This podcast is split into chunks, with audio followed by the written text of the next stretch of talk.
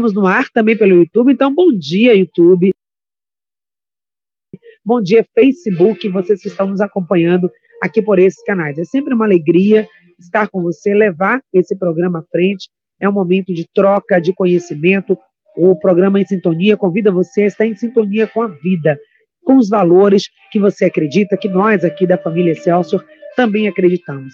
Mas estar também em sintonia com tudo o que acontece na nossa sociedade e aquilo que a gente precisa olhar com muito carinho. E hoje, o nosso olhar vai para um, um problema, uma situação, né, uma, uma situação social que merece toda a nossa atenção, que é, merece ser vista, encarada e também que, seja, que sejam apresentadas soluções para a questão da violência contra a pessoa idosa.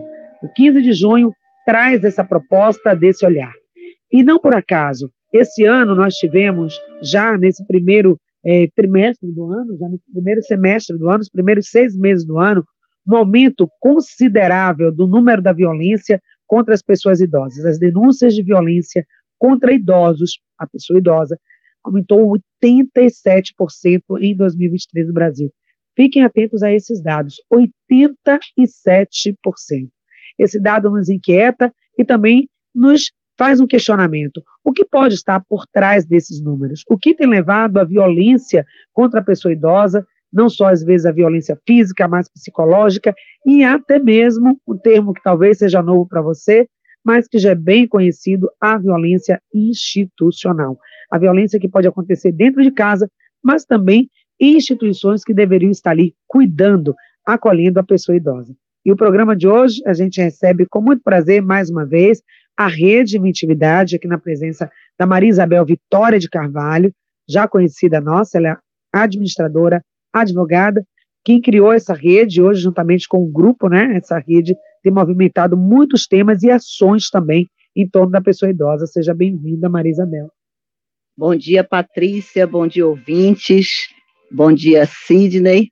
É um prazer estar aqui com vocês e hoje trazendo, né, esse tema que é o Junho Violeta, justamente para nos permitir refletir e discutir e implantar medidas de enfrentamento a esse grave problema que é a violência contra as pessoas idosas. É, pois é, esse enfrentamento deve ser de todos, não é, Maria Isabel? Uma corrente, cada pessoa consciente partindo do próprio idoso como agente também dessa transformação, não só quem sofre né, a violência, mas alguém também que pode é, trazer as soluções para essa situação. Também se colocando, fazendo ele primeiro, sendo esse primeiro, é, digamos, essa primeira barreira para que a violência termine, a partir do seu empoderamento, a partir do seu posicionamento, do seu entendimento enquanto pessoa que merece, todos nós merecemos, seja qual for a idade, seja qual for a condição, o respeito. Mas vamos trazer também para essa fala, para essa conversa de hoje, outra Maria, Maria Emília Rodrigues, que é professora aposentada, ela é especialista em gerontologia e ela é diretora técnico-científica da ANG Bahia, que é a Associação Nacional de Gerontologia, aqui para o Regional Bahia, e que tem também um trabalho muito grande dentro dessa área. É um dos pilares do trabalho do desenvolvimento aí da ANG, e ela vai trazer para a gente, inclusive hoje nós teremos uma ação, né, tem um ato importante, não enfim. Sim, sim. O Conselho Estadual da Pessoa Idosa está promovendo, junto com as entidades que compõem o Conselho, um ato na, no Pelourinho, na Praça Quincas Berro d'Água, agora, daqui a pouco, a partir de nove e meia da manhã. Então, para justamente levar as informações e levar é, a situação que estamos enfrentando e discutir isso com quem estiver lá presente, que repercuta também como um ato público que tenha seus desdobramentos positivos para é, combatermos e equacionarmos essa questão. Pois é, então você no programa de hoje vai ter essa oportunidade. Quem não tem, né? Hoje, se você não está vivendo já essa fase da vida, se você não é uma pessoa idosa, certamente aí no seu círculo de convivência você tem alguém é, na sua casa ou no, na sua família, entre os seus amigos. Então, todos nós convivemos com a pessoa idosa, então entender esse assunto Falar sobre isso é muito importante, ser também um multiplicador desse conteúdo que vamos aprofundar hoje, tá? Então, nosso WhatsApp está à sua disposição.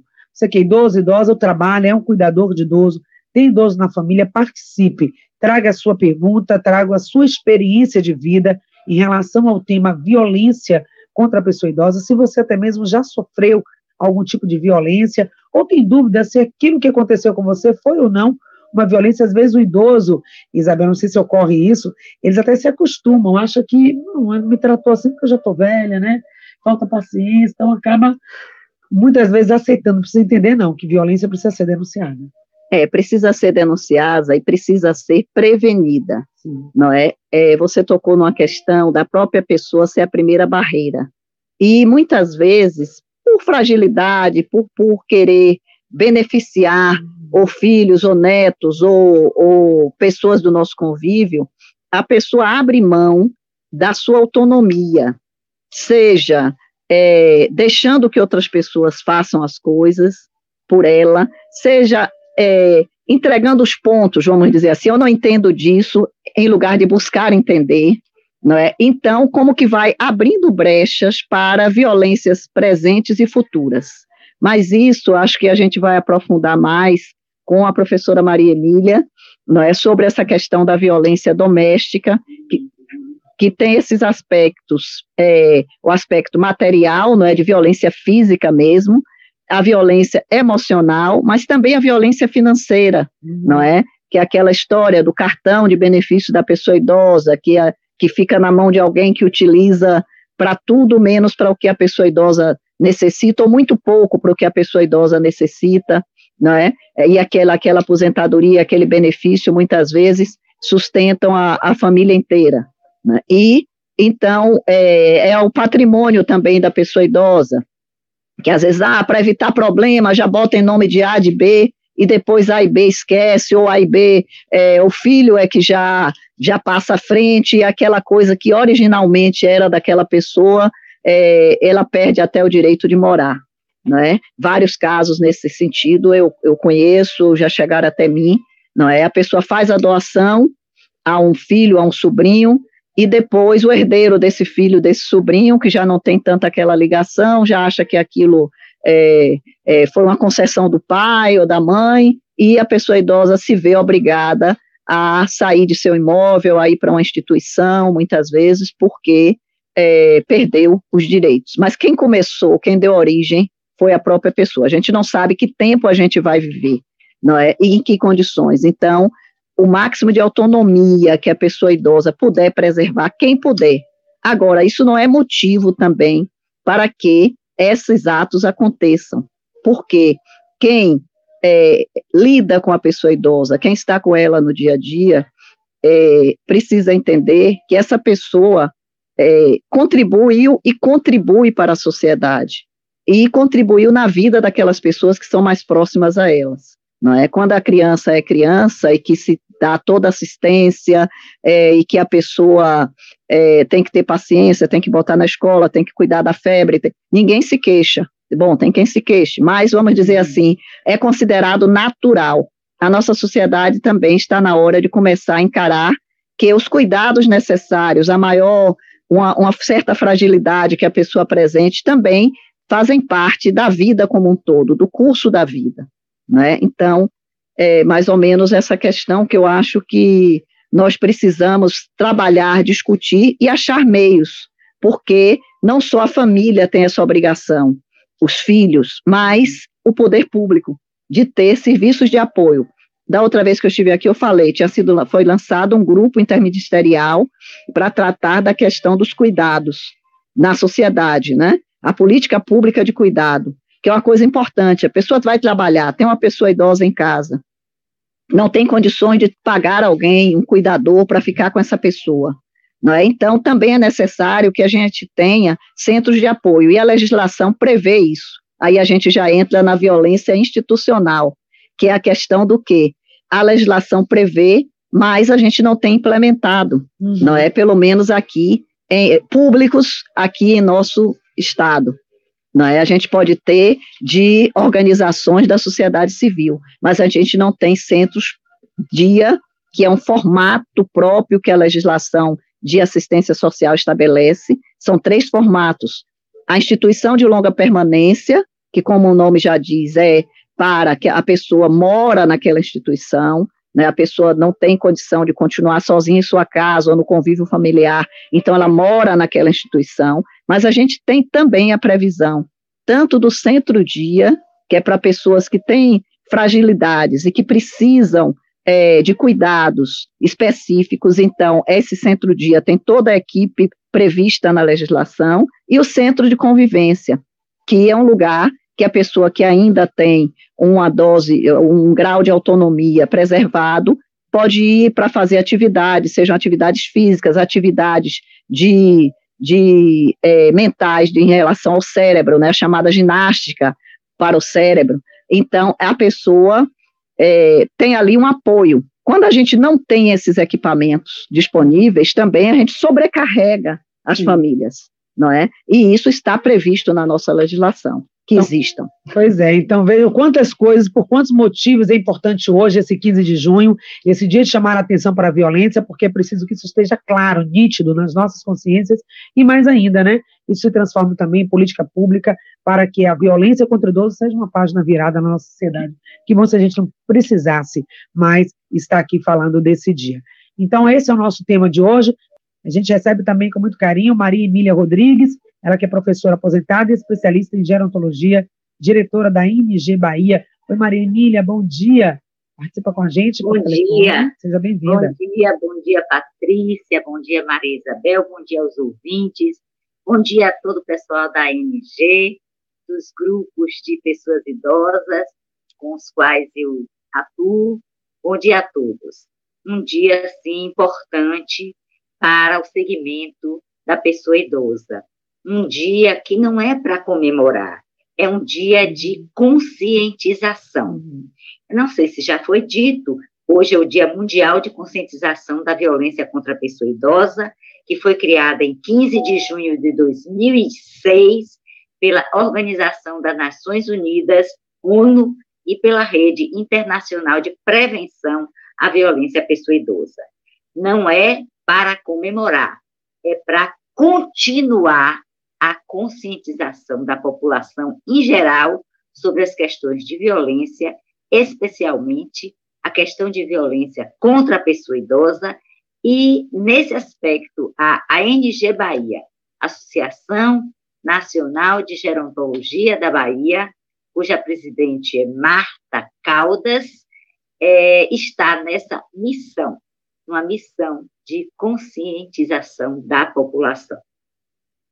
E é sobre essa conscientização, Maria Emília, essa consciência que nós vamos trazer já já aqui com você, elucidando, deixando claro aí para a comunidade quais são né, os tipos, como a gente caracteriza a violência contra a pessoa idosa quando ela não está ali tão clara, né, tão explícita como, como a violência física, muitas vezes até a violência psicológica, mas outros aspectos de violência que acontecem no dia a dia e que nós precisamos realmente fazer esse enfrentamento e alertar a comunidade, eu acho que essa data, você frisou bem, tem essa importância de dedicar a essa conscientização e tornar cada vez mais público, né, e mais, dar mais visibilidade ao tema.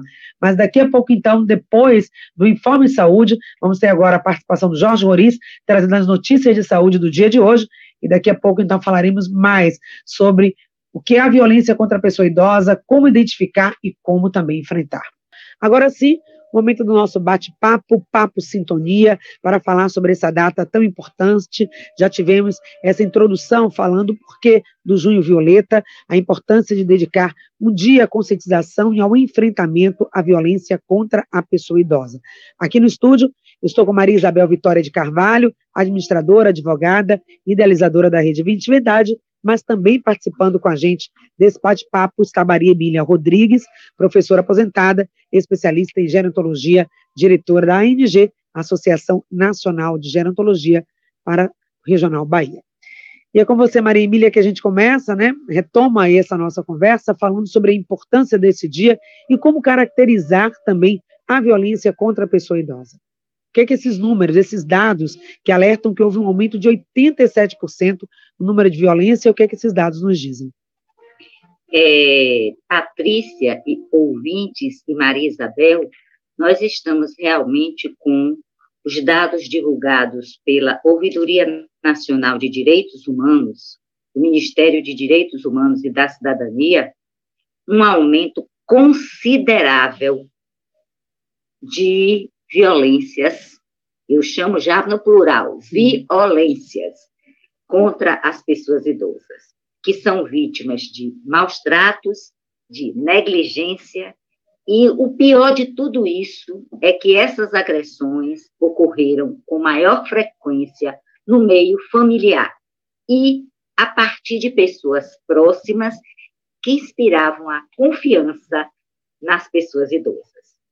Outra, outro ponto também que a gente precisa abordar é que as condições de fragilidade, o que é uma pessoa frágil? Uma pessoa que já não consegue é, ter autonomia e independência. Então, essas condições de fragilidade e de dependência das pessoas mais velhas, essas condições também propiciam as práticas de maus tratos, abandono, agressões verbais, agressões psicológicas, emocionais, físicas, sexuais, de preconceito e discriminação, de disputa por heranças e hum. da apropriação de recursos materiais e econômicos, entre eles pensões e aposentadorias das pessoas idosas.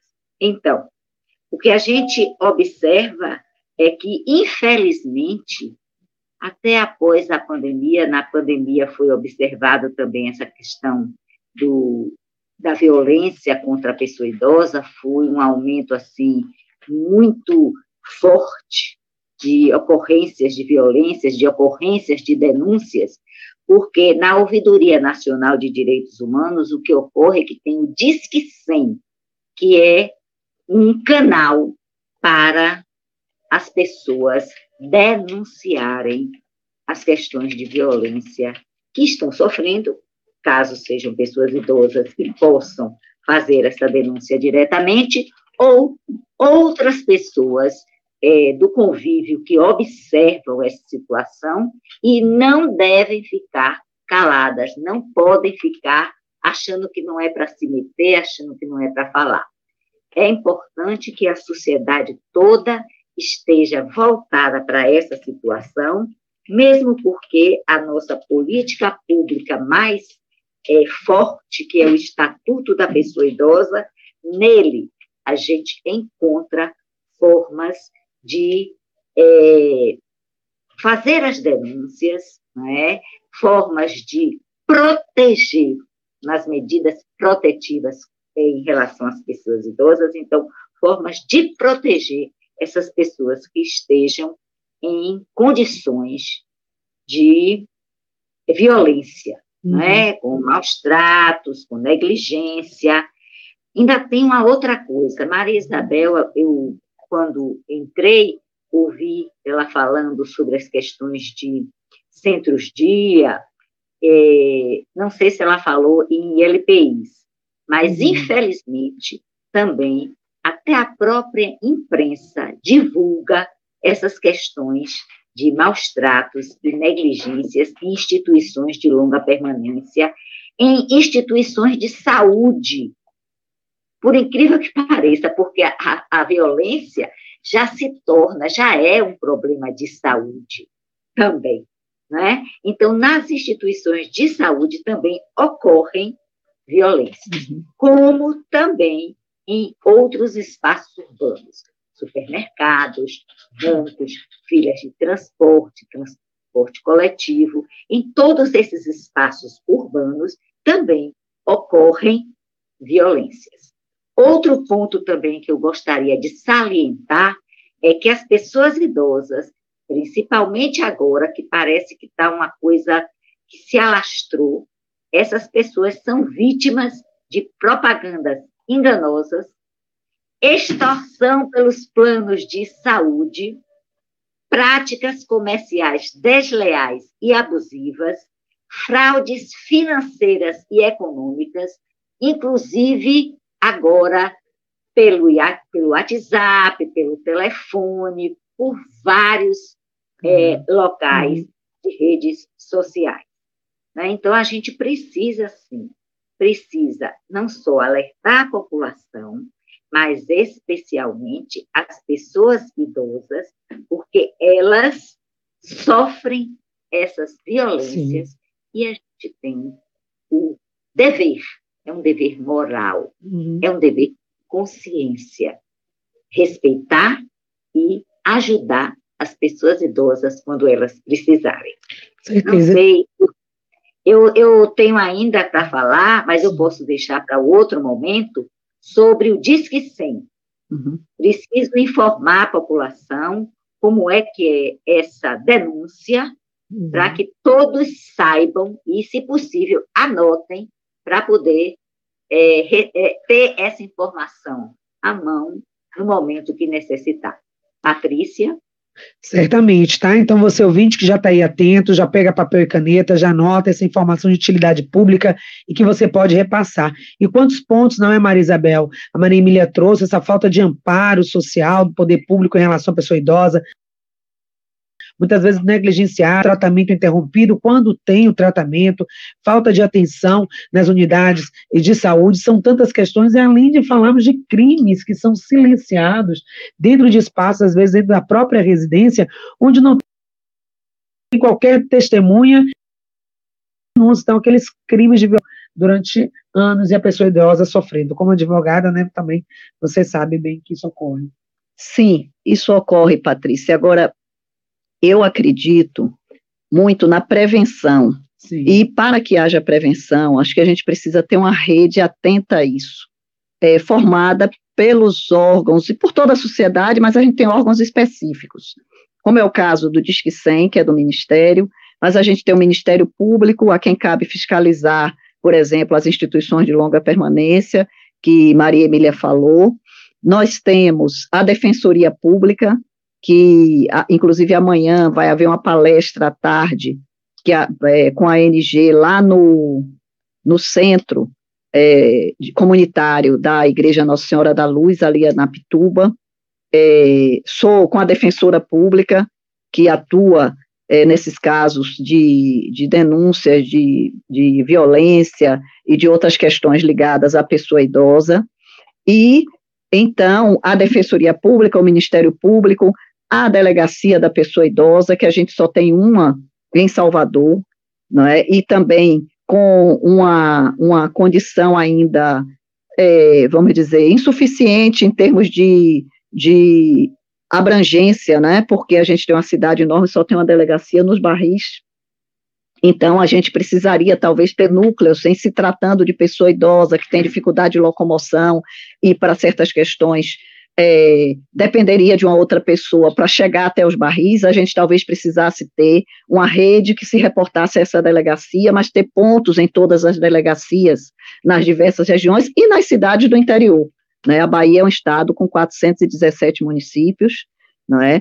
é poucos desses municípios têm mais de 50 mil habitantes, menos de 100, mas nem nesses municípios como Feira, Conquista, Feira agora está é, nessa luta, não sei se já foi instalada a delegacia da pessoa idosa em Feira, uhum. mas a gente tem Feira, Conquista, Lagoinhas, Camaçari, e que não contam com esse, com esse serviço. Mas Temos, a violência vem pela ação ou pela omissão, né? Sim, então aí é o que eu quero me pegar, porque assim, é, é inconcebível a violência no âmbito familiar, mas a gente precisa também pensar nas condições é, de vida dessas famílias e, a, e atuar, vamos dizer, apoiando e fiscalizando para que isso não aconteça. Então, na hora que essa família também, não, maus tratos, mas se a pessoa não tem com quem deixar e deixa lá o dia inteiro trancado, tá entendendo? Muitas vezes, para trabalhar, isso se faz necessário. É o que eu digo, se não tem um centro-dia, se não tem um centro de convivência, se não se tem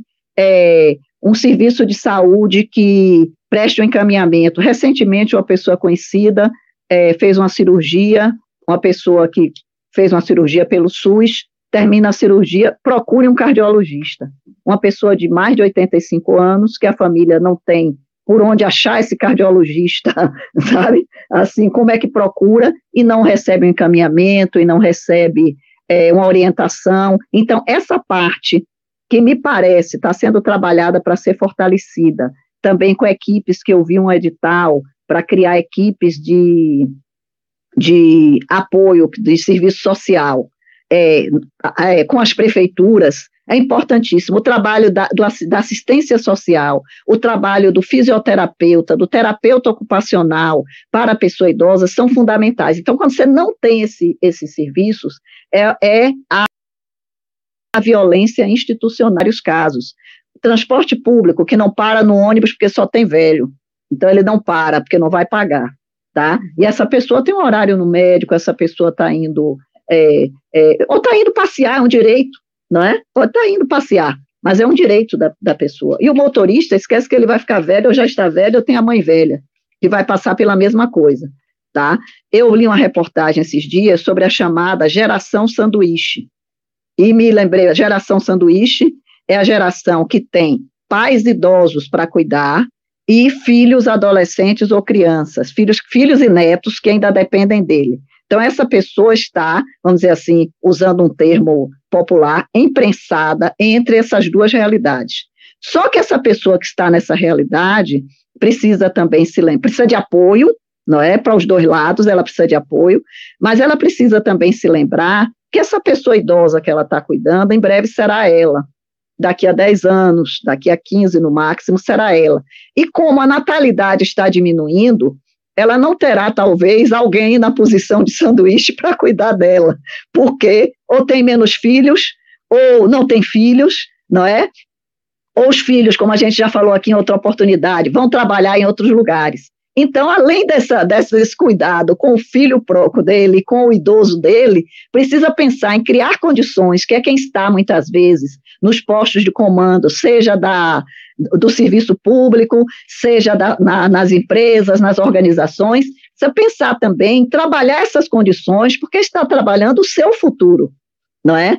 A gente diz, aí parece que é uma, um chavão, é, só não envelhece quem morre antes e tal, mas pense que se essa pessoa de 50, de 45, 50 e poucos anos viver, estará nessa condição daqui a Bom, será idoso oficialmente aos 60, mas pode estar dependendo aos 65, 70, em qualquer idade, né?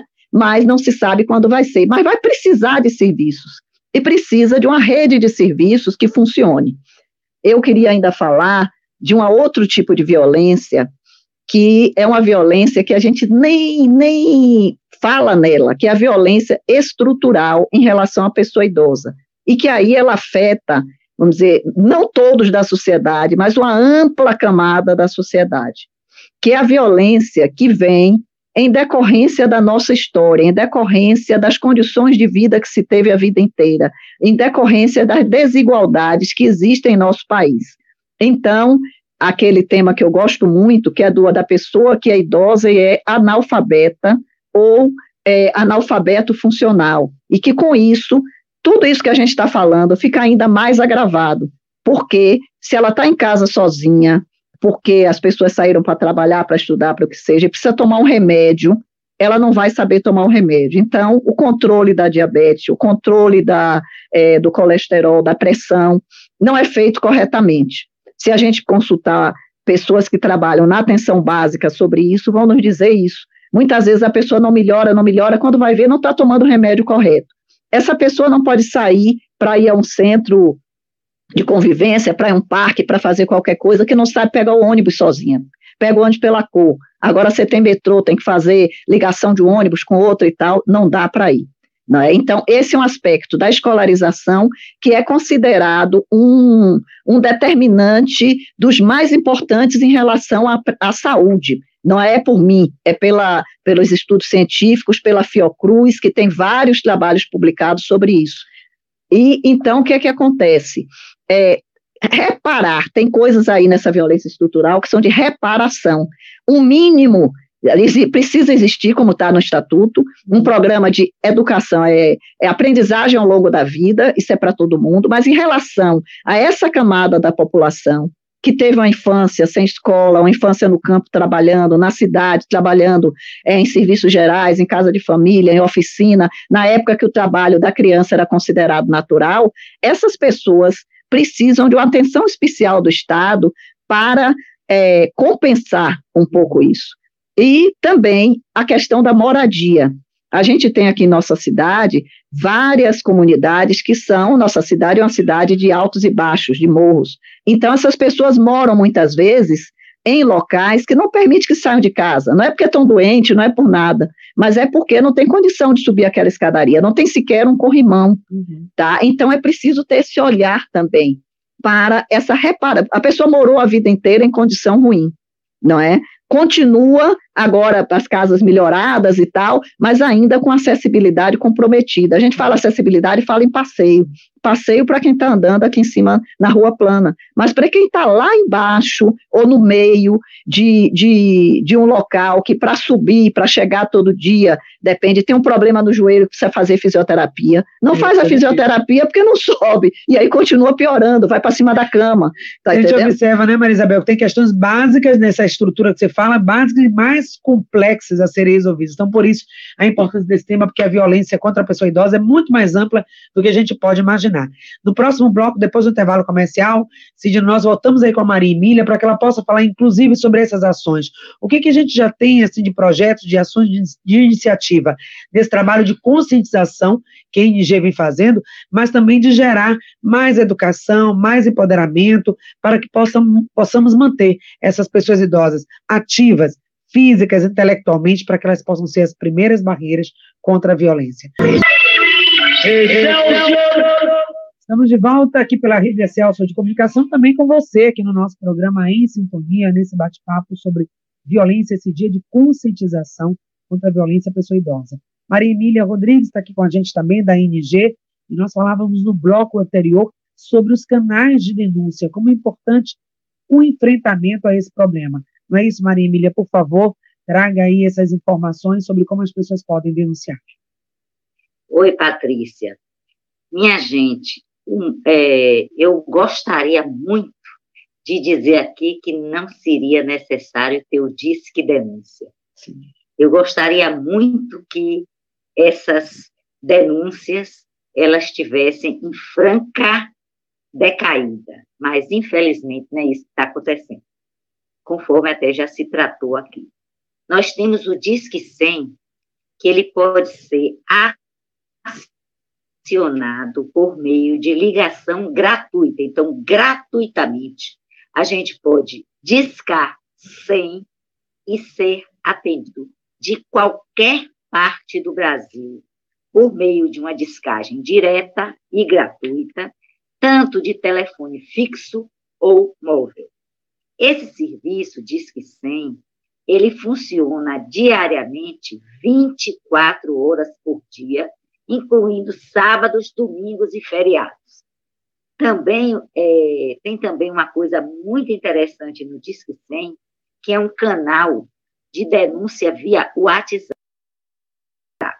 Então, vamos ver se vocês aí conseguem, porque é importante que a gente tenha essa informação é, guardada, reservada, porque pode acontecer uma necessidade e você já tem à mão a informação. Uhum. Então, vamos lá. O número do Disque 100 para receber denúncias via WhatsApp é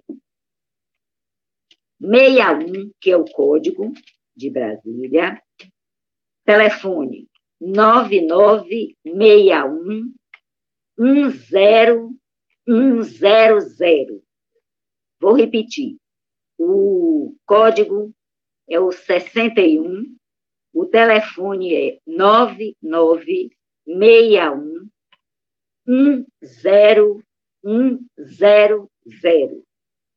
Como as pessoas têm receios de retaliações, né? De, de serem perseguidas, de sofrerem também outra violência ao fazer uma denúncia, nós informamos que no Disque 100 tudo é pode ser, pode ser anônimo preservando assim quem denuncia, quem se importa com as pessoas idosas que estão sofrendo algum maltrato, alguma violência. E através dessa ação, minha gente, a gente busca a efetivar as medidas de proteção que são, estão contidas no título 3 do Estatuto da Pessoa Idosa, que diz que elas são aplicáveis sempre que os direitos das pessoas idosas forem ameaçados ou violados. Para vocês saberem é, dessa tristeza, porque isso é uma tristeza, eu falo aqui com vocês com muita tristeza sobre esse assunto, mas considerando que ele é extremamente necessário para que toda a população tome conhecimento. Apenas nos prim primeiros cinco meses de 2023, desse ano, o Disque 100 recebeu mais de 47 mil denúncias que apontam para cerca de 282 mil violações de direitos contra este segmento social. Gente, não é brincadeira. Não é brincadeira. É uma coisa muito séria. A gente não pode tapar os olhos. A gente precisa ficar em alerta contra esses maus tratos. Eles são considerados, como também acho que já falei, grave problem graves problemas de saúde pública, necessitam de uma intervenção e de acompanhamento de toda a população, de uhum. todos, família, é, sociedade, grupos, poder público. Cuidadores, não é, Maria Emília? Pessoal da área de saúde também, às vezes está fazendo um atendimento. Exatamente, Sim. exatamente. Se os poderes públicos não é, assumirem o que precisam assumir para reduzir essa questão da violência contra a pessoa idosa, a sociedade vai ter que trabalhar em dobro ou em triplo. É, Patrícia incluiu os cuidadores, e eu queria dizer para vocês, cuidadores especialmente, que vocês têm que ter muito cuidado no tratamento é, com as pessoas idosas que vocês cuidam. Primeiro, elas são pessoas. É preciso ter fraternidade, compaixão, respeito e compromisso com o trabalho que vocês assumiram. Sigam sempre pensando nisso. Esta pessoa que eu estou atendendo poderia ser meu pai, minha mãe, meu avô, minha avó, e eu mesma daqui a um tempo. Hum. Ok. Passando, Patrícia. Muito bom, a gente agradece, Maria Emília, quantas coisas, né? Eu acho que esse não é, é apenas um dia, não é apenas um mês, o tema da violência contra a pessoa idosa deve ser um tema que deve estar nas pautas, nos meios de comunicação, nas escolas, nas instituições, o ano inteiro, porque esses números, embora sejam grandes, né, chamam a atenção, muitas vezes né, pode haver até uma subnotificação aí. Sim. Tem muitos casos que não chegam a ser nem denunciados, que estão silenciados, e talvez esse número ainda seja muito maior do que está aí realmente registrado. Maria Excelente, Emília... viu, Patrícia, Sim. a sua colocação, uhum. porque é assim mesmo. Eu queria concluir Sim. a minha apresentação, a minha fala tá. aqui, tá. dizendo que a gente espera contar com a participação de toda a sociedade. Todos nós somos responsáveis para esse objetivo de formar uma rede solidária. Sem solidariedade, sem fraternidade, a gente não consegue defender. E a gente precisa defender, e como já disse Maria Isabel, prevenir a questão da violência contra as pessoas idosas. Muito, Muito obrigada por você abrir espaço.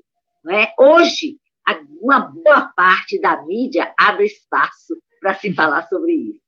Mas a gente precisa abrir espaço para falar sobre a violência durante todo o tempo. Obrigada, um prazer falar com vocês, ouvintes da Rádio Acesso.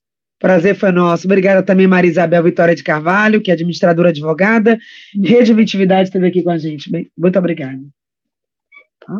Obrigada aos ouvintes, obrigada, Patrícia. Né? E só mais um pontozinho. A invisibilidade da pessoa idosa é que quando se começa com essa, se a gente começa a tratar essa questão, acho que já é uma forma de prevenir a violência, porque ao estarmos com a pessoa idosa nos vários âmbitos, ao admitirmos a participação da pessoa idosa, a gente está trabalhando na educação para o envelhecimento. A pessoa está vivendo intergeracional, a intergeracionalidade. E com isso, é, não se tem esse estranhamento em relação à pessoa idosa e se vê a contribuição que a pessoa idosa dá nos vários ambientes em que ela frequenta, em que ela atua. Então, muito obrigada e para o mês estaremos aqui com fé em Deus. Bom São João para todos. Bom São João também aos nossos ouvintes nós da NG. Temos, Patrícia, Sim. nós temos, nós temos um, um, evento que é do Conselho Estadual da Pessoa Idosa Sim, hoje, lá na Praça Quincas Berro d'Água, já deve estar começando, eu estou indo para lá agora. Ok. É, na Praça Quincas Berro d'Água, onde é, várias, o Conselho Estadual da Pessoa Idosa é formado por representantes das secretarias estaduais e por representantes da sociedade civil. Então, okay. todos estamos voltados para esse é, essa abertura de espaço e de informação para a população. Quem puder ir lá, vai ser até às 16 horas. Conselho Estadual da Pessoa Idosa, Padre José Carlos, que é o nosso atual presidente.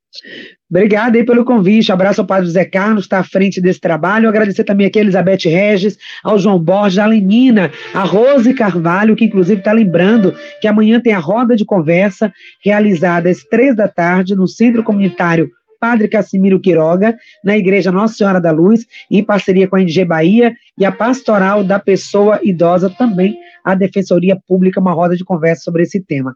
Muito obrigada a todos que participaram com a gente. O programa de hoje fez essa prestação de serviço alertando, conscientizando sobre a violência contra a pessoa idosa, um assunto que deve interessar a todos. Obrigada, Tesoura, a Sidney, nosso operador, e a você que esteve com a gente. Obrigada, até amanhã.